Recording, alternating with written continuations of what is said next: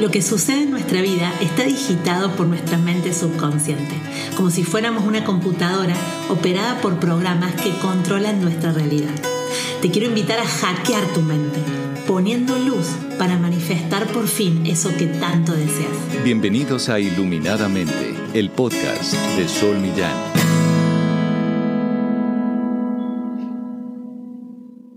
Buenas, buenas, estamos en un nuevo episodio de Iluminadamente. Hoy vamos a estar hablando de algo que me han pedido mucho por las redes, me han mandado mensajes y demás, y al final he conseguido la especialista que estaba buscando, que es el tema de la ansiedad. ¿Qué es la ansiedad? ¿Cómo tratar la ansiedad? ¿Cómo nosotros gestionar la ansiedad? Para lo cual he invitado a la licenciada Marilina Viano. Ella es psicóloga, terapeuta especializada en traumas, en terapias específicas para abordar la vergüenza, la ansiedad y la autocrítica severa. Además, realiza sesiones individuales, facilita talleres y charlas de autoconocimiento y crecimiento personal. No solo la admiro mucho como profesional, sino que también la quiero mucho como amiga. Hola Marilina, ¿cómo estás? Hola Sol, un placer estar aquí y dispuesta a aportar mis conocimientos y bueno, todo lo que he estudiado en relación a la bendita ansiedad. Totalmente, la bendita ansiedad porque es un tema que nos aqueja a todos y yo escucho como con mucha liviandad. Pasa que tengo ansiedad y me encantaría saber, Mari, para empezar a hablar, ¿qué es la ansiedad? La ansiedad es una respuesta natural de nuestro cuerpo ante situaciones que son percibidas como amenazantes o estresantes. Sin la ansiedad, nuestra especie no hubiese podido sobrevivir, ¿no?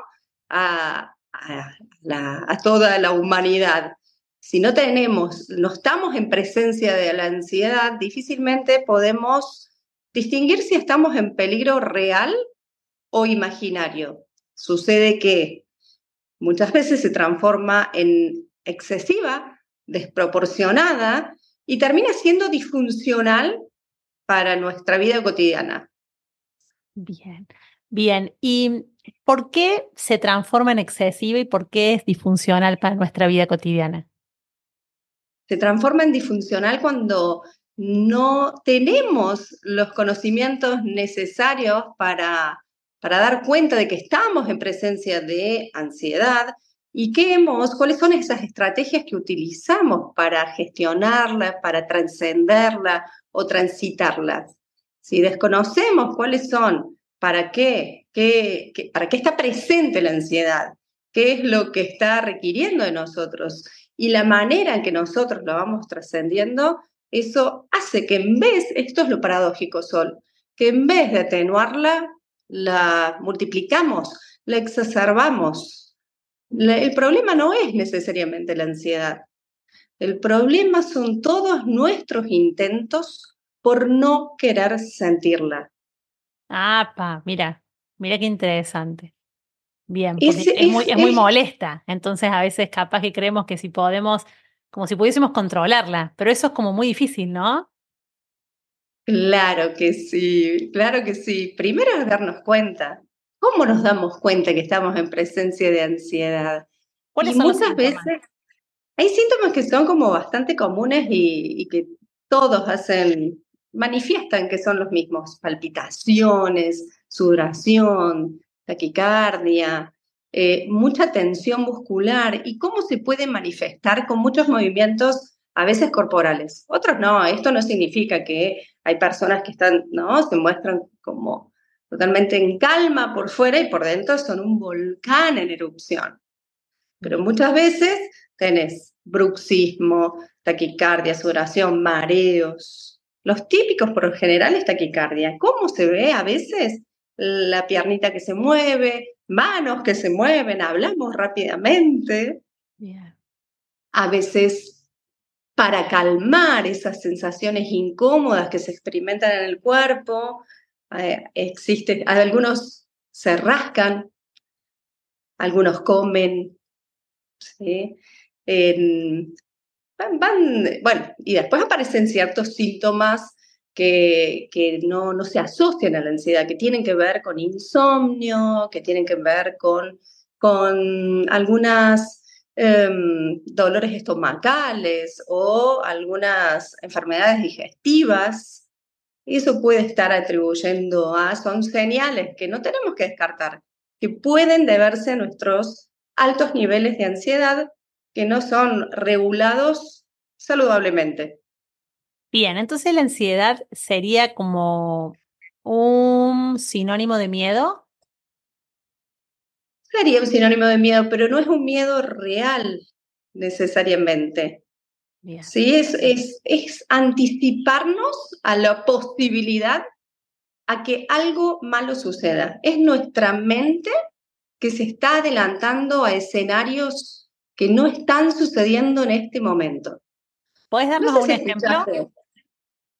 Eh, sí, esto de em, tengo que tener eh, alguna entrevista o alguna reunión importante, por ejemplo, con alguien, y el día lunes y estamos el día domingo y ya comenzamos a experimentar esos cortisol en sangre, estos estados de inquietud, ¿no? ¿Por qué? Porque nuestra mente es muy clave conocer los conocimientos básicos de neurociencia. Recordemos que la mente es como un monito que salta de rama en rama. Y eso nos pasa a todos, no, hay, no es que estamos que hay alguien que está mal, ¿no? Que tiene su mente mal. Sí, es un monito que salta de rama en rama. En ansiedad, el monito salta todo el tiempo a futuro. Futuro inmediato. Este ejemplo que me decís es, tengo una entrevista, por ejemplo, eh, que es importante para mí y no estoy en la entrevista y ya comienzo a evocar sensaciones como si estuviese ahí. ¿Y qué, es lo que exacerba, lo que hace que nuestros síntomas aumenten? nuestro autodiálogo, estos pensamientos dramáticos, catastróficos, el no voy a poder, me va a salir mal, no se va a entender. Nos ponemos en que el otro se va a adelantar y me va a decir algo, entonces estamos trayendo esa situación a futuro que aún no, no sucedió en este instante. Y puede que estés con esa persona el día lunes y evoques ¿sí? muchas sensaciones de inquietud, de incomodidad. Porque te vas evaluando, te vas, valorando esa situación. ¿Con qué? Con el y Recordemos, hay una clave que a mis consultantes e incluso a mí me sirve en el y si, y si me va mal, y si no gusta, y si El y, y es para darnos cuenta. Yo acá te traigo ya, si se disponen a practicarlo, el y sí. Estoy acá y ya me voy. Y si pasa algo malo, ¿sí? Lo peor, que no, lo que no quiero que suceda, entonces, ¿qué va a pasar? Mi cerebro responde como si yo ya estuviese en ese escenario que no quiero que me suceda. Porque me empiezo a valorar chiquitita, que no puedo. Y viene el perfeccionismo, esa voz exigente que debe salir perfecto. ¿sí? En general, recordar de que este monito siempre salta de la mente, salta a futuro, pero puede ser el futuro inmediato, Sol, no es necesario de acá, puede ser el próximo instante, ¿no? En donde hay algo que me importa y que está en juego y que mi mente considera que no lo voy a poder trascender. Lo sobredimensionamos, Sol. ¿Cuántas veces nos ha pasado que tenemos un objetivo importante y paréntesis, si nos importa, es natural que, que nos afecte. Algo que queremos nos va a, nos va a afectar, entonces eh, tener en cuenta esto, eh, pretender que no, no sentir, lo único que hace es generar más, más eh, exigencia para con nosotros y generar un más malestar extra. Ahora tengo una pregunta. sentir. En esto que me decís, eh, yo me doy cuenta que naturalmente tenemos todos ansiedad, sería como algo natural, sería hasta natural decir, tengo un poco de ansiedad, tengo una reunión, tengo un congreso. Yo siempre cuento que eh, incluso cuando yo tengo que empezar un curso, tengo que dar una charla, una entrevista, hasta el día de hoy, que ya me he parado en más de 500 cursos, 500 mm, entrevistas, charlas y demás, eh, tengo como la sensación de miedo como el primer día. Eh, ¿Cuál es la diferencia entre la ansiedad normal y eh, un trastorno de ansiedad? Es em,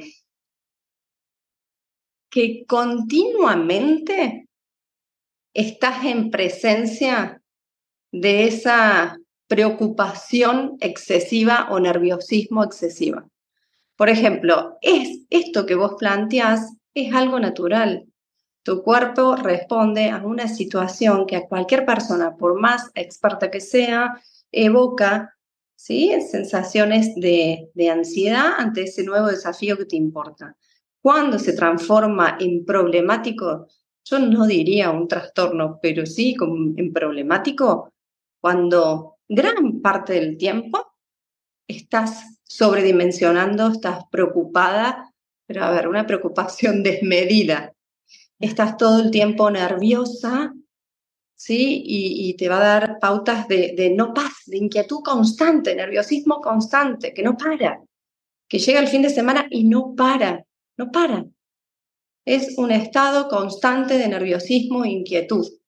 No es que cede con ese evento que para vos es significativo, que lo podés registrar, lo notas y podés aplicar, utilizar herramientas que a vos te, te ayuden, te acompañen a transitar ese momento. Pero cuando estamos en constante alerta, es para estar un poquito alertas de que es un buen momento quizás para consultar a un terapeuta, alguien que pueda acompañar a a guiar en qué estrategias podría practicar o habilidades para transitar esos estados de incomodidad de una forma que lo lleve a un bien vivir. ¿no?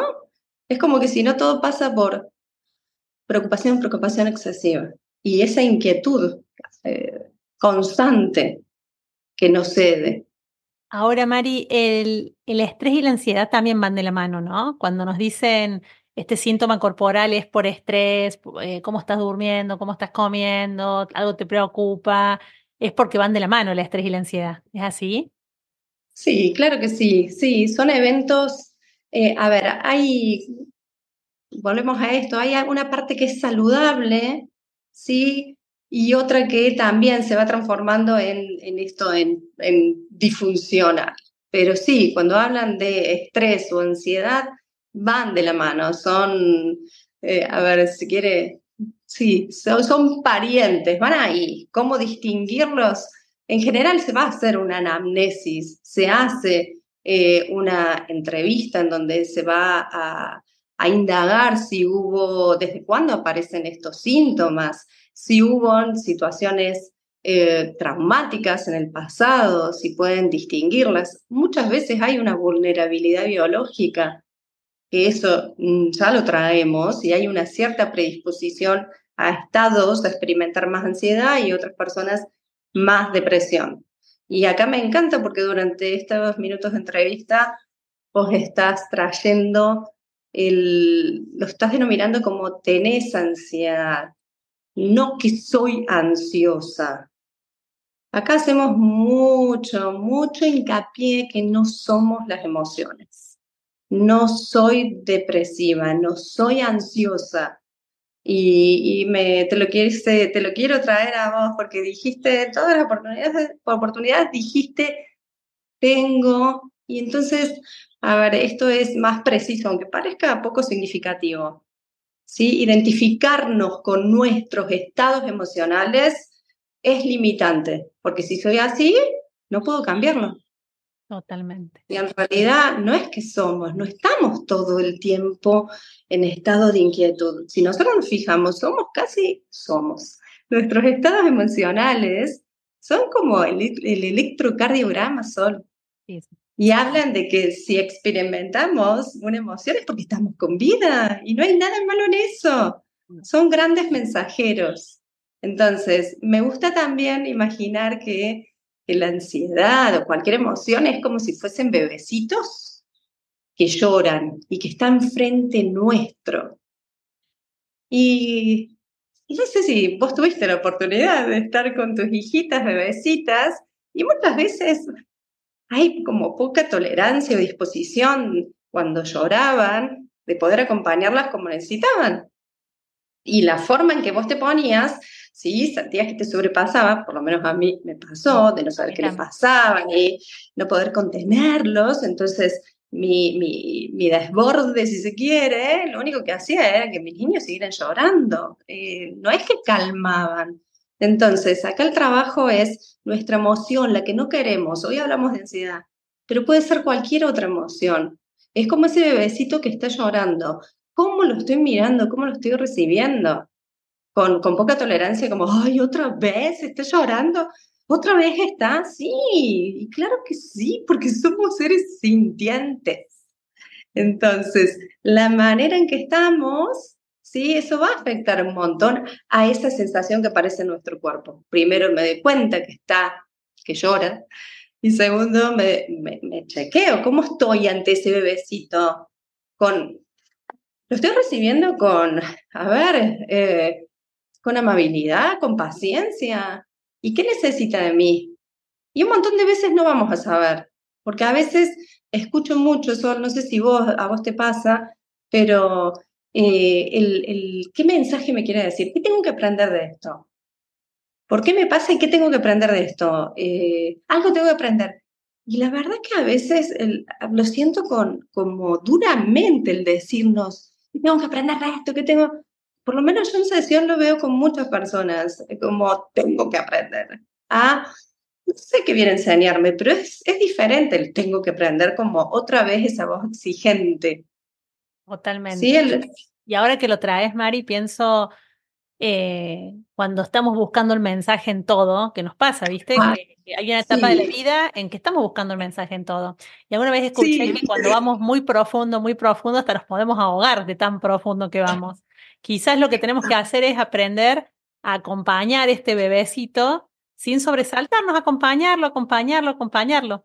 Acá te cuento una anécdota. Hace, hace dos semanas yo le decía a mi marido que estaba inquieta, ¿no? Y digo, y ay, siempre me pasa en enero y para esta época, justo para el cumpleaños de una amiga mía. Y, y, le digo, claro, es porque empieza el año y empiezo de vuelta con todos los cursos, a grabar todos los videos. Entonces le dije, y me da y me genera cierta ansiedad tener que volver a poner fechas, tener que volver a comprometerme un año entero, porque es mucho decir, bueno, el 20 de agosto voy a dar tal charla, el 14 de, junio voy a estar en tal conferencia. Eh, y, se ve que mi cuerpo, o no sé si a todo el mundo le pasará, no sé si a vos te ha pasado darte cuenta que en enero decís, bueno, tengo que volver a sentarme a planificar el año, porque al ser independientes y tener nuestros propios emprendimientos, tenemos que organizar, ver qué vamos a priorizar, qué no, cuántas personas vamos a atender, cuánto tiempo le vamos a dedicar a un libro, cuánto tiempo le vamos a dedicar a, a, a, los cursos, si vamos a hacer conferencias, si vamos a hacer presencial, si vamos a hacer online. Todas esas decisiones, yo le decía a mi marido, me inquietan para el cumple de mi amiga Elsa, le dije. Y en realidad es el inicio del año, me di cuenta. Y, dije, bueno, y me encantó. Me encantó lo que me acabas de decir, que es como un bebé. Me, encantó lo que me acabas de decir, que es como un bebé. En realidad yo tengo que abrazar esa emoción como un bebé. Y ahora te traigo la pregunta más importante. ¿Cómo gestionamos la ansiedad? ¿Cómo, cómo la gestionamos? La gente debe estar escuchando y decir, a mí también me pasa, ¿qué hago? Yo me di cuenta. Respire. Bueno, pero ¿qué hago para gestionarlo? Bueno, qué pregunta. Y primero veamos si hay alguna expectativa que se vaya. que se vaya. Y sabemos que no, que va a ser como el clima, va a venir, va a estar y se va. Y esto para todo. Yo me acuerdo que cuando me cayó la ficha de que, que hay un principio universal que nos rige, que es el principio de transitoriedad, es que no es que vamos a eliminar todo. Vamos a ampliar conciencia y nos vamos a dar cuenta que estamos en presencia de lo que no queremos y que a veces nos enganchamos más lo noto y ya vamos a, traer ejercicios, está y se va. Es todo el tiempo. Si hay algo permanente es el cambio. Todo viene, está y se va. Entonces, esto es para, para derribar cualquier idea mágica de que, bueno, sí, no quiero sentir más esto. esa sensación, o sea, ese, ese, ese pensamiento, no quiero sentir esto, estoy mal, estoy mal. Tengo que consultar a más psicólogos. va a estar. Y el primer trabajo es como, vos te diste cuenta, Sol, y me súper resuena, me pasa, me pasa. Me noto en, en enero con, ay, ¿ahora qué? ¿Qué tanta cosa? Bueno, en este caso resueno, sí. Y, y lo importante es que te diste cuenta. Luego de esto, cada uno va teniendo sus estrategias para activar zona de calma del cerebro. Hay una zona de calma del cerebro que se va activando con diferentes, si se quiere, recursos. Me doy cuenta y lo que puedo hacer, algunos utilizan desde movimientos de descarga. ¿Qué es? Movimiento de cantar, bailar, saltar. Sí, acá lo que buscamos es como, eh, es, a ver, mira, te traigo un ejemplo, a ver si tengo acá, bueno, no sé, no tengo, es como que nosotros somos una botellita de agua y se va llenando de líquido que tiene que ver con conferencias, talleres, cursos, proyectos, miles, ¿qué hago? No, es como que ah, se va. Si vos no tenés, esa botellita de base, supongamos que es de plástico, no tiene agujeritos, se desborda. Se desborda. Entonces, vamos a ver cuáles son esos, si te quieres, estas esas perforaciones de descarga, esa, esas actividades que te llevan a activar la calma, lo opuesto. ¿Qué puede ser? Como te dije, a mí el movimiento me súper regula. Y no es que me tengo que ir a, estoy acá, estoy nerviosa, me tengo que ir a hacer una clase, no sé, de, de, boxeo. No, pero sí puedo utilizar, ¿no? Esto de, de saltar en un pie, saltar en otro, otras que está más que comprobado, obviamente, practicar desde mindfulness, respiraciones conscientes. Sí, pero muchas veces se requiere como movimiento, depende de cada uno. Y esto de notar, ampliar conciencia, yo noto como si estuviésemos en un karaoke. Tenemos ahí el karaoke y notar qué me dices ansiedad. ¿Cuándo te notas que, que empezás a ponerte como más nerviosa? ¿El tengo que? No sé, ay, tengo que, debería, no sé, por ejemplo, lo que me pasa a mí, que yo empiezo y me identifico, empiezo a, moverme más, estoy torpe, tiro cosas, ya me pesco, estoy en modo de ansiedad, si quiere. Nota ahí, ¿qué te dice? Cuando estás más eh, en presencia de la ansiedad, ¿qué te vas diciendo? ¿Qué te susurras? Sí. Sí, sí, sí, sí, sí, sí, sí. Sí, sí, yo me, yo me susurro, no sé, estoy muy estresada, tengo que dejar de hacer cosas, es como que ahí nomás le quiero poner fin a todo lo que estoy haciendo y... ¡Le quiero poner fin! ¡Le quiero poner fin a todo lo que estoy haciendo! Pero, mm, pero, eh, y ese es mi susurro, no es no voy a poder, es no quiero tanto. Entonces, eh, está bueno, porque como decís vos, es un mensajero, quizás este año no quiero tanto, quizás este año quiero menos. Interesante. Fíjate qué interesante, Sol. Esto, por eso digo esto de, la toma de distancia. hay procesos que, con los cuales yo trabajo. Uno es de darme cuenta. Si yo no me doy cuenta, como sigo. Si vos no te das, estás manejando el auto, se prende la luz en rojo, te está dando aviso de algo. Si yo sigo, y es probablemente que lo rompas. Así nos pasa. El primer paso es, me doy cuenta. Y a veces, Sol, yo te aseguro que hay muchas personas que se han ido a este plano sin darse cuenta. Se han ido así, pegoteados, pegoteados con su voz interna. Y acá lo que busco, más nuestra intención es libertad. Libertad en esto de que podamos observar qué nos vamos diciendo, cómo nos vamos acompañando. Pregunta clave, ¿cómo te acompañas en ese estado? El pretender no sentirlo como pasa, no tengo nada superado solo, si no tengo quizá un poquito más de trabajo, nada más que otras personas y mucho menos que otras. Entonces, el primer paso me doy cuenta y no, insisto, y no significa con esto que yo la, la tenga reclara en todo, que esté en modo zen todo el tiempo. No. No, no, no. no. Entonces, nos damos cuenta, y me gusta a lo mejor pensar esto, que estás, a ver, estás manejando tu auto, tu auto es la vía, tu vida. Vos pones un destino, ¿dónde querés ir? Imagínate que ese pasajero es ansiedad. Imagínate que es una persona o lo que quieras, un, zar, cualquiera que te habla. Y ahí jugamos a que vos puedas externalizar esa ansiedad. ¿Sí? Entonces vos vas manejando y te vas hablando. Ay, tenés un montón de cosas, ¿qué vas a agarrar? O basta, basta, terminala. Ah, ah, es como para un poco, es como si yo me pongo a hablarte como vos te vas hablando con todo eso. Es bastante difícil poder tratar de elegir con un poco de claridad porque es un montón, porque ahí seguramente son atractivos un montón de proyectos y hay que estar ahí. Entonces, primero me doy cuenta que tenés un montón de destinos divinos para dónde ir, nutritivos, y tenés ese pasajero que es ansiedad, pero pueden ser un montón. Y te va hablando en el auto. termina, termina, como sea, vamos a, trabajemos en pescar, que te decís cuando estás así, ansiosa. ¿Sí? Entonces, recordar quién es el que volantea. Vos podés seguir volanteando hacia tus destinos, hacia esas direcciones que querés ir. Claro que estaría buenísimo. calma, ¿no? Claridad, pero van a estar. Entonces es, noto que está, gracias, ansiedad, ¿qué necesitas de mí? Quizás como vos decís, quizás es para Esto lleva su proceso. Quizás esa expectativa de querer decir ya con todo. Totalmente. Incluso me parece que funciona mucho y por lo menos a mí me funciona escribir, ¿viste? Como que escribir todos los proyectos, priorizar los que más me llenan el alma, hacer duelo de los que les voy a decir que no, ir bajando a tierra y eso como que después me hace descansar re bien, dormir re bien porque ordeno.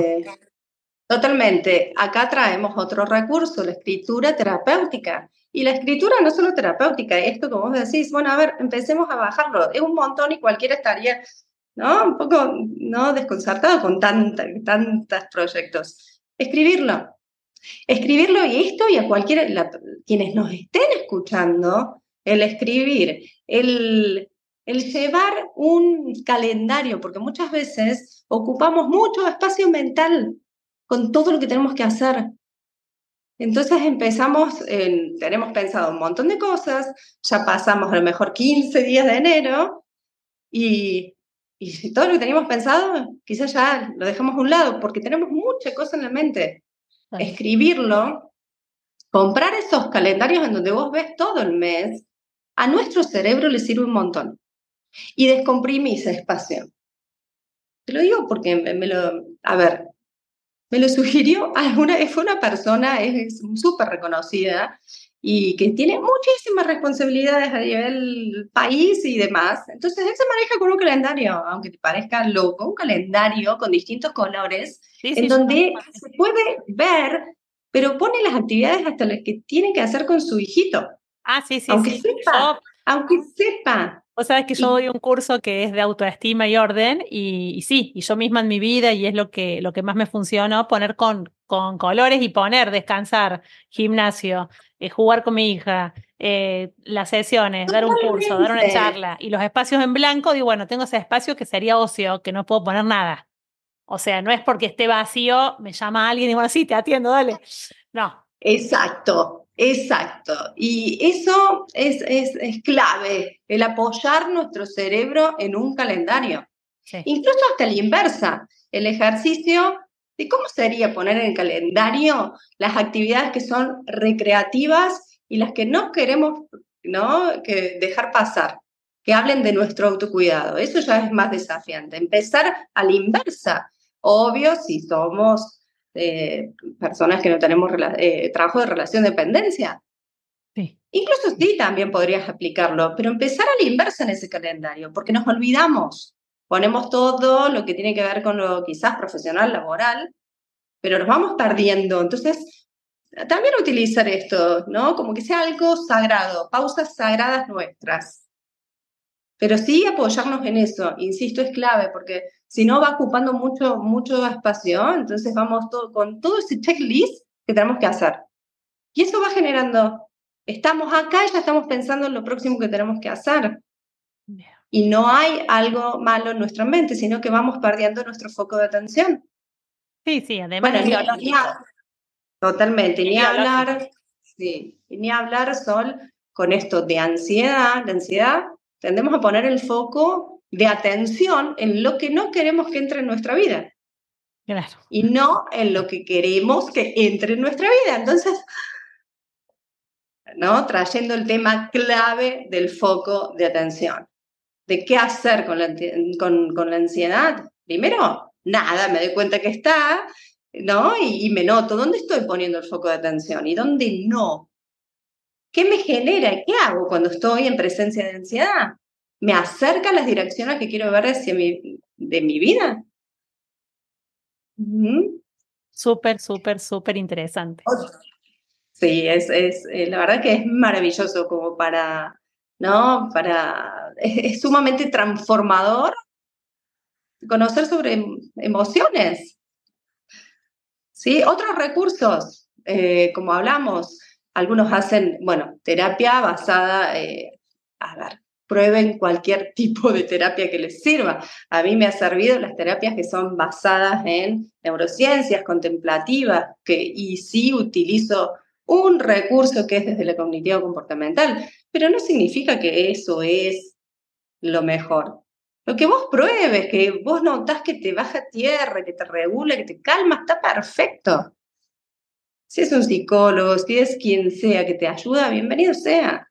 Totalmente. O sea que yo acompaño a muchos de mis consultantes con, me viene a ver con el tema de la ansiedad, con el tema este de vivir el futuro, de esta ansiedad anticipatoria que se haría, y, y, y gestionar las emociones, bajarlo a tierra, escribirlo, enfrentarlo, ¿viste? A veces estás como que estás por rendir un examen y estás eh, un año entero pateándolo porque no querés enfrentar por el miedo, por la ansiedad que te está mintiendo que no vas a poder y hay que ir y rendirlo, o sea, hay que enfrentarlo, o sea, la acción mata el miedo. La acción es, es, lo principal para poder enfrentar el miedo, lo principal. Hermosa mía, tengo una pregunta, Mari, para ir cerrando.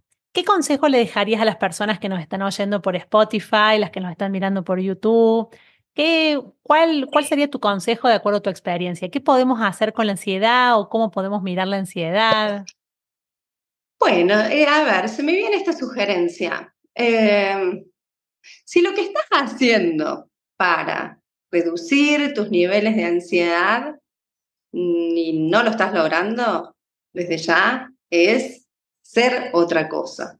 Otra cosa, y puede ser desde que consultes a algún terapeuta o algún coach que maneje estos temas, sí, pero sabelo, si estás haciendo algo y ese algo no funciona, hacer otra cosa. Y recordar que no, no es la ansiedad, son todos nuestros intentos fallidos por querer reducir o eliminar nuestros estados de ansiedad, que es solamente ese mensajero y que es cómo te llevas con ese mensajero. Si eso que te pasa a vos le pasase a una amiga, ¿Cómo la acompañarías? Y recordar de que es inevitable, vas a experimentar sensaciones incómodas en, tu cuerpo. Sí, sí, darle la bienvenida a la incomodidad, que es lo que más nos incomoda. Exacto, pero sabiendo de que hay recursos, desde eso, desde recursos compasivos, ¿no? O sea, yo te, yo te dije esto de, del movimiento y también mucho corazón acá, ¿no? Esto, esto de hablarse, bueno, hay como mucho, esto de tocarse el timo, tocarse el corazón, ablandar el corazón con conciencia y traerse, discernir, si no estás en peligro real, no estás ante eso, si estoy a salvo, estoy en paz, hablar con el cerebro. Eso podemos ampliar en algún momento. Sí, sí, las conversaciones hablar con, el cerebro.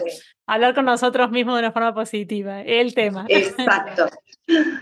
Bien. Bueno, bueno, Mari, te súper agradezco porque hayas estado este tiempo con nosotros en Iluminadamente, por darnos un poquito más de luz a, los rincones de nuestra mente, que es el objetivo final de este podcast y es lo que más me llena el alma y, y, así lo pensé, ¿no? Maneras de iluminar nuestra mente. Y creo que una manera de iluminarla es poder como decís vos, dejar de escaparnos de la ansiedad, sino verla como un mensajero y, realmente poder abrazarla y aceptarla. Al fin y al cabo, todo es la aceptación. Totalmente, y es una práctica y espero que puedan acompañarse con mucha, mucha luz quienes nos escuchen. Totalmente. Bueno, mi amor, muchísimas gracias. Bueno, Sol, un placer.